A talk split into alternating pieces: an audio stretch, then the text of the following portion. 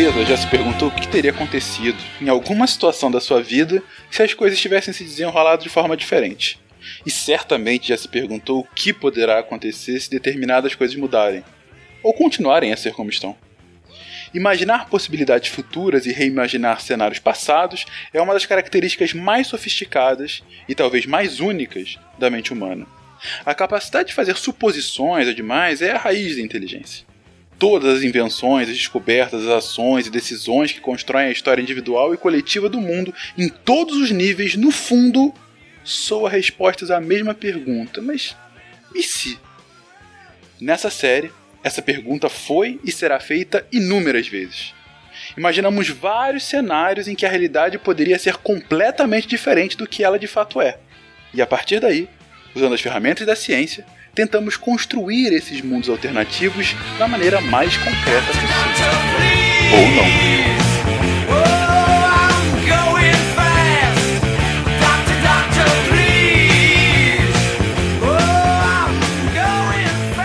Bem-vindo de volta, querido ouvinte. Vamos começar mais uma edição do nosso querido Contrafactual. Eu tô aqui com ele, Barbado. Direto da província de São Paulo, Visconde de Curitiba. o eu. O Duque de Gaspar. e Pena. Pena de Orleans e Bragança. boa, boa.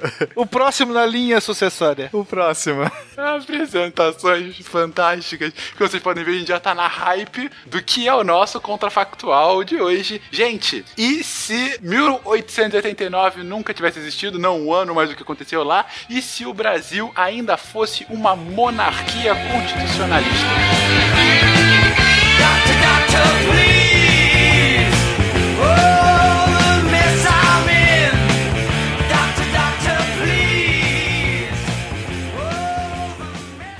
I have a dream that one day every valley shall be exalted. Then they will have my dead body, not my obedience. That's one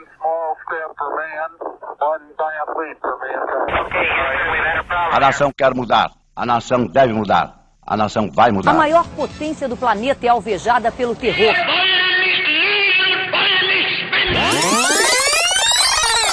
Contrafactual.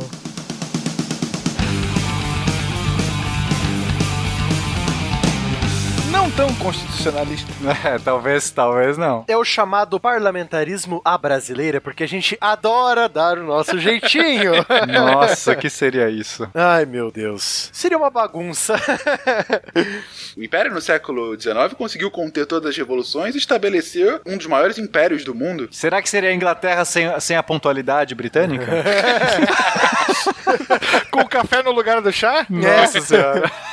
Bom, nós temos que lembrar uma coisa também, que a monarquia brasileira, ela conseguiu sobreviver graças à oligarquia, que ganhava títulos, uma oligarquia cafeira, produtora de açúcar, que era movida por mão escrava. Então, logicamente, a monarquia brasileira, ela foi movida pela escravidão. Mas, no mundo daquela época, com a, a influência inglesa nos mares, até na nossa sociedade, que a, é, a Inglaterra e a França influenciava muito mais o Brasil, tipo, 80% do Brasil era muito mais influenciado pela Europa do que pelo próprio Estados Unidos, né? Então, pela própria pressão inglesa, nós já podemos falar aí que se a monarquia não tivesse caído, ou ela parava totalmente com o escravismo, ou teria que dar o jeitinho brasileiro aí. Não, mas aí seria como aconteceu no mundo todo, né? Eu, eu acho, Barbado. Teria que se adaptar. É, ou muda ou muda. Não dá pra ficar. O mundo, o mundo iria continuar e chegar um momento, ah, ok, não tem E como ainda ser- mais sobre a pressão gigantesca da Inglaterra, que era, seria o principal parceiro comercial do Brasil, né? Mas aí a gente colocou aqui que o que mudou foi o- 1889. 1888 tá igual. A Lei Áurea foi assinada e o escravismo, enfim, por lei já não pode mais existir. Mas a, a monarquia não caiu. E aí? Nós teríamos então um imperador do Brasil nos dias de hoje. Sim, o poder executivo seria do imperador. Exato. Aí nós falamos dos poderes. Outra coisa que o Brasil deveria mudar, precisaria mudar, é a questão do poder moderador do imperador. Por quê? Porque como o movimento liberal, tanto nas Américas quanto na Europa, nos Estados Unidos, estava crescendo tanto, esse poder moderador ia ser visto com maus olhos. Então, rebeliões liberais iriam acontecer. Isso é fato, como aconteceu no México, como aconteceu na própria Europa. Então, já vou já jogar o que, que mudou dessa realidade pra cá, Barbado. Em 1889, Dom Pedro II resiste as tentativas do exército de tomada de poder e de instalação da república, resiste por mais alguns anos e no ano de 1900, inspirado pelos seus ideais iluministas, que a gente sabe que ele era muito influenciado, inspirado muito por aquele sentimento do novo século, né? Daquele sentimento europeu que se mostrava, a gente estava entrando no século XX, e em 1900 Dom Pedro, no seu último ato como imperador antes de abdicar, ele encerra com um poder moderador e dá mais poder ao parlamento. Com base na grande e amada Inglaterra dele, ele queria transformar o Brasil no parlamentarismo monárquico nas Américas, né? Perfeito. Ele instaura o parlamentarismo no Brasil, mas ele mantém um poder um pouco maior do que o poder da monarquia inglesa. Tá, mas quem vai ser esse primeiro-ministro? Aí vai depender de muita coisa.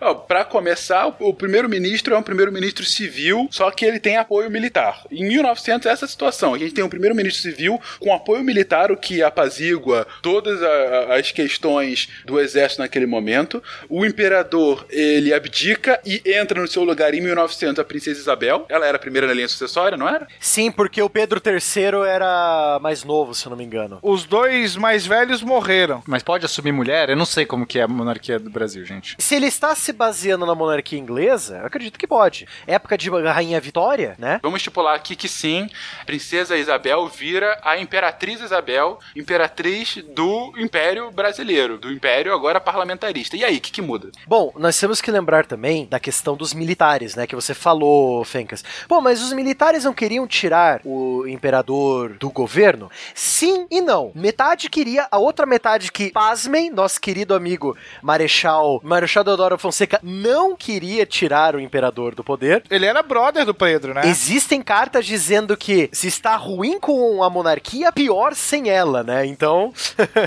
nosso querido Marechal Deodoro seria apoiador, a, a base imperial no exército. Perfeito. E aí, o que, que muda? O parlamento não, não poderia ter tanto poder assim, creio eu. O imperador não abriria mão totalmente do seu poder de intervir e de poder mexer a seu bel prazer ou por força de, de pressões. Então ele vai guardar ainda para si uma carta na manga, creio eu. Apesar de ser, de ter o seu lado é, estudioso, o seu lado, entre aspas, iluminista, o, o Pedro II não ia ser inocente a esse ponto. Então vamos estipular que ele abdica do poder moderador, só que ele mantém, e aí a gente não precisa entrar aqui no mérito como, ele mantém um poder executivo mais forte do que o legislativo. É que a questão ele, ele tem que mudar, porque senão as revoltas liberais vão acontecer. Exatamente, entendeu? exatamente. Mas ele faz uma reforma bem a brasileira. Ele muda, mas não muda tanto assim. Isso. Ele muda pra agradar. Exatamente. Você tem um parlamento, tem um primeiro-ministro, mas você tem ainda um imperador com força considerável. No caso, uma imperatriz. Em 1900. O que, que muda nesse século XX, gente? Cara, eu acho que o Brasil vai sofrer uma industrialização mais tardia ainda, porque a gente tem que pensar que não vai ter, né, o governo de Getúlio. A base da economia vai ser agrária, vai ser café, talvez outros grãos também, soja, mas A borracha também talvez se fortaleça mais. A questão fronteiriça com os outros países da América do Sul também vai ser é, bem pelo. é, vai ser bem complicada também, porque, por exemplo, o Acre. O Acre não é nosso ainda. Ele é da Bolívia. Ele foi comprado nos anos. 1903. Ah, mas o Acre não existe, aí tanto faz, né, aí- Não, mas tem uma coisa que existe no Acre que a gente precisa muito, que é a borracha. Não, mas o Barão do Rio Branco pode continuar existindo. É, e foi lá e conseguiu. ah, ah, você acha que teria uma mudança da, da postura do Rio Branco de estipular? a postura do Rio Branco seria assim: talvez não para levar o Brasil para mais perto dos Estados Unidos, mas levar o Brasil para mais perto da Europa. O Brasil ele já, ele já se destacava naquela época. Ele, ele, né, o, o país em si, se via como não, nós não somos da América Latina, nós somos um pezinho da Europa na- na- nas Américas, né? Então ele talvez bateria de frente com a lei Monroe dos Estados Unidos, né? América para americanos. Então talvez todos os outros países seguiriam os Estados Unidos, menos o Brasil. O Brasil seria a porta dos europeus para as Américas, talvez. É, sabe? faz sentido em específico também, porque não são duas democracias conversando nesse ponto, né? Exato, é uma democracia falando com uma, um império, né? Mas aí o Brasil se aproximaria talvez da Inglaterra e de outras é, monarquias? Talvez mais da França do que da Inglaterra. O Brasil ele recebeu muita influência francesa, tanto no- na questão militar quanto na questão política. O próprio imperador ele, ele era um ávido estudante da, da cultura francesa. Convidava artistas e cientistas franceses. O Santos Dumont, mesmo sendo república, mas o Santos Dumont foi para a França. Então eu acredito que Inglaterra e França seriam os parceiros econômicos e políticos do Brasil, mesmo a França sendo uma república. Então, uma economia mais atrasada sob um ponto de vista de industrialização, um alinhamento de política externa mais europeizado, não tão americanizado. Uh, que mais muda aqui dentro? Ah, se a gente está falando de uma economia essencialmente agrária, o, o grande bloco apoiador do imperador é, tem o seu eixo alterado. Eu acredito que iria para o centro-oeste, já se, em se falando de cultura da soja. Então aqui a gente já pode falar que fatalmente a capital do Brasil seria em outro lugar, mais ou menos talvez no local de Brasília hoje, ou um pouquinho mais para oeste ainda. Goiânia, talvez, para ficar mais próximo da elite agrária. Apoiadora. Isso. Sim. Enquanto o exército, que nessa hora o imperador e a imperatriz têm que trazer o exército de novo para perto deles, né? Nessa hora o, o, o, exército cabe a ele controlar as outras partes do país, enquanto eles eh, se reaproximam dessa elite agrária no centro-oeste, né? E até porque o plano de se alterar a capital gera uma ideia lá do primeiro reinado, aonde o nosso Zezinho Bonifácio. O mão do rei. O mão do rei. A mão do rei, exato, é a mão do rei. José Bonifácio é a mão do rei, exato. Ele lança essa ideia na tentativa de proteger a capital, é, que era no Rio de Janeiro, de ataques de piratas corsários enviados por, pelos inimigos. E ainda mais agora nos anos 1900, 1910, que vocês têm, você tem os temidos dreadnoughts, né, os encouraçados alemães, ingleses, franceses vagando pelo oceano, né? Então o perigo de um ataque marítimo a uma capital litorânea é muito maior nos anos 1900, né, dos anos da Imperatriz Isabel. Mas essa mudança, seja para uma possível Brasília ou até para Goiânia, seria também no final dos anos 50 ou antes? Antes até, porque se nós levarmos em conta o alinhamento brasileiro, pelo menos isso sou eu vendo, né? Se nós levarmos em conta o alinhamento brasileiro com França e Inglaterra, ele já entraria em 1914, 1915 na Primeira Guerra Mundial. Então, com esse perigo em mente, e já com as hostilidades alemãs e austro-húngaras crescendo, lembre-se que em 1905, na nossa linha do tempo, teve uma questão diplomática muito séria aqui no sul do Brasil, que foi o caso da canhoneira Panther, que foi um navio alemão que aportou no, num porto em Santa Catarina, desembarcou seus soldados sem pedir autorização ao governo local, ao governo brasileiro, entrou num, numa cadeia, pegou um alemão suposto desertor alemão, sem pedir autorização nenhuma ao delegado, nenhuma autoridade. Então, isso foi um, um ferimento à soberania brasileira. Então, imagine que isso vai acontecer, vai acontecer mesmo com, a, com a, o Brasil imperial de 1905, nosso aqui dessa, dessa, desse mundo fictício. Então, o perigo dos. Pô, os alemães estão abusando, melhor mudar a capital de uma vez. né? Olha que Então, interessante. Se Brasília tivesse existido bem antes, a gente teria uma mudança desse eixo. O Sudeste não seria tão poderoso, teria desenvolvido o Brasil como um todo, certo? o miolo do Brasil ia ser o mais poderoso, porque todas a- as oligarquias agrárias estariam ali. Exato. Não teria mais São Paulo e Rio como essa potência tão É, grande. seria Mato Grosso e Goiás. Mato Grosso e Goiás, com certeza. É verdade. E, e é possível, então, que desse centro-oeste a gente tivesse também mais estados no centro-oeste. E uma presença militar maior, porque é justamente a região aonde vai, vai se desenvolver o teatro de operações da Guerra do Paraguai, na região sul do centro-oeste. Guerra do Paraguai 2, a revanche. E ainda existiria a Guerra do Paraguai? não, não, a Guerra do Paraguai já foi, nós estamos bem depois dela, né? ah, é verdade. Guerra do Paraguai foi em 1865, a gente tá em, mi- em 1900 já. É. Então já falamos que a gente se- entrou na, na Primeira Guerra, vencemos, né? Com, com França e Inglaterra, boa. Boa. Mas entramos muito de forma muito mais efetiva do que mandar um barco que nunca chegou lá. é, né? o barco que matou as toninhas no meio do caminho. Exatamente. Então a gente mandou levando tropas. Olha, tropas imperiais, olha que bonito. A participação das tropas imperiais da princesa Isabel, da, da imperatriz Isabel, foi até talvez muito maior do que a participação do próprio Brasil na Segunda Guerra da nossa linha do Sim, tempo. Né? o que deixaria o Brasil mais próximo, inclusive, da Europa, nesse contexto. Mais próximo da Europa, participante total Da, Liga, das, Nações. Nações, Verdade, É. assento na Liga das Nações. juntinho com Inglaterra e França, Brasil. Dando porrada na mesa. A, a Imperatriz Isabel era a Mulher Maravilha dessa Liga das Nações. fantástico. Ai, ai. Até porque ela era casada com um francês, né? Conde. A gente tá falando aí de 1920, o Brasil, a potência do hemisfério sul, quase. Quiçá, talvez, rivalizando com os Estados Unidos. Talvez. É, né? aí, aí você forçou a amizade. Não, aí a gente tá forçando muito, porque lembre-se que o Brasil ainda é muito agrário. No material bélico que as tropas imperiais brasileiras usariam na Primeira Guerra, viriam da França e da Inglaterra, isso é óbvio. Ou seja, a gente se endividaria ainda mais. É, sim, a gente, né, a gente seria uma potência endividada. Como seria a nossa relação com Portugal? Ou isso não mudaria? Eles olhariam um pro outro e falariam assim: não somos parentes. não, eu, eu realmente não me lembro como são as relações entre Brasil e Portugal durante o Império Brasileiro. Eu realmente não sei. Mas eu acho que seria amigável, como é hoje em dia. Apesar de, de Portugal, na época, já ser uma república, né? Eu acredito que se fosse de boa, assim, sem estresse nenhum. Talvez a gente tivesse uma elite portuguesa saudosa dos tempos em que nós éramos imperiais também, assim como o Brasil. Quando o Pedro II cai, ele vai pra Paris, ele não vai pra Lisboa. E, e é lá que ele morre, né? É verdade. Então a gente chegou em 1920 com isso, mas em 29 continua tendo a crise. Tem a crise de 29, que é um baque gigantesco no que não eram nem então commodities ainda, mas é um baque gigantesco para nossa produção agrária. E aí? E aí eu acho que aconteceria uma, uma revolução industrial brasileira forçada. Porque ele se vê que, bom, melhor eu me virar, porque senão eu tô ferrado, né? Eu acredito que seria. O Brasil seria forçado agora a sair da. levantar da cadeira e fazer alguma indústria, porque senão. Mais ou menos como foi quando o Vargas subiu ao poder nos anos tri- 1930, né?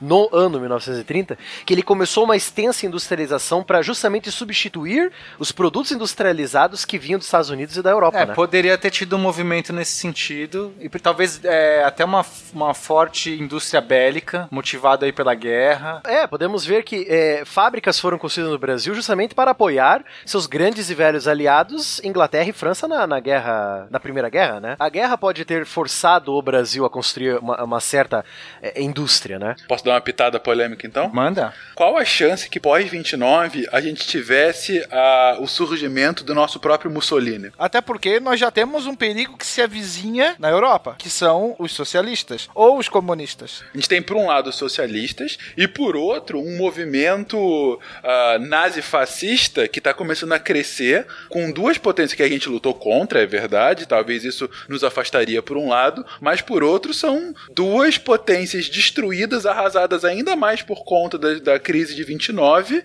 e que agora estão se levantando por conta de figuras emblemáticas e populistas. Olha, talvez até o Vargas poderia assumir essa cadeira. Exatamente. Mais direitista, né? Mais fascista do que, do que seria atual, na nossa linha do tempo atual, né?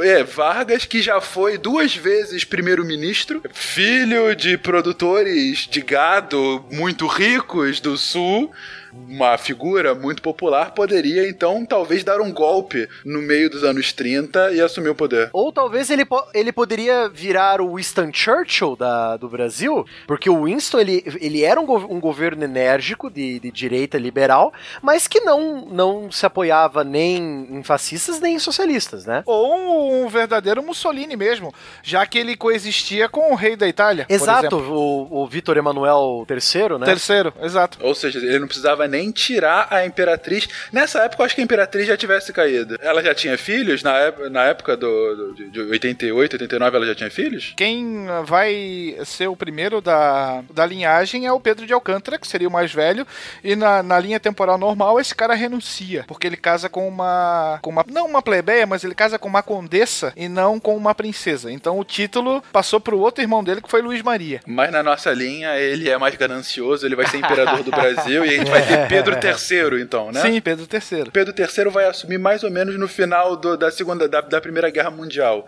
lá para 1919, 1920. Pedro III, então a gente tem duas possibilidades aí. Ou Pedro III tem um carisma tão forte, consegue manter o Império Uno mesmo diante das dificuldades de 29, ou há não um golpe de fato, mas há pela primeira vez um primeiro-ministro que sobe ao poder mais forte do que o próprio imperador, ou mais para Mussolini, de fato, extremamente militarizado, ou mais pro Churchill. Qual das duas a gente vai usar aqui? A gente vai, eu gosto do Vargas. A gente vai usar aqui a do Vargas. Vargas assume o poder, assume o poder, é, assume o poder em 1930 mesmo, é, como terceiro mandato de primeiro-ministro, ah, e mais com- consegue algumas mudanças constitucionais, dando ainda mais poder pro legislativo e, por consequência, pra ele. Ah, aí o imperador vai ficar como lá na Inglaterra, né? Vai ficar só aquele. Isso, aí, aí o Brasil tra- se transforma totalmente no sistema monarco-parlamentarista inglês, onde a, o poder executivo do imperador vai ser quase subjugado pelo poder legislativo do É primeiro-ministro do uma parlamento. coisa mais de tradição ali, de festa, de feriado, né? Né, Cédula com a cara do, do imperador, vai vai ser isso aí. Ué, então temos um caudilho.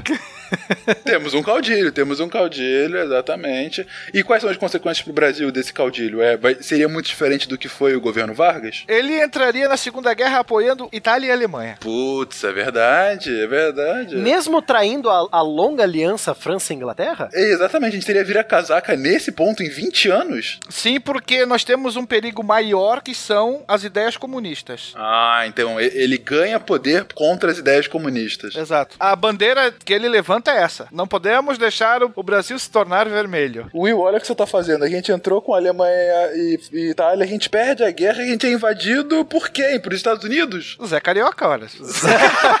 aí, aí a monarquia é, é dissolvida e o Brasil vira uma república. Aí, por que não bancar a Itália e virar casaca? Ou, ou isso, né? No meio da guerra, opa, eu sempre gostei de vocês, eu era um espião. Ou, sei lá, Caio Vargas. Ou Caio Vargas, é isso. Aí volta o imperador, aí volta. Não é, não, não é bem assim.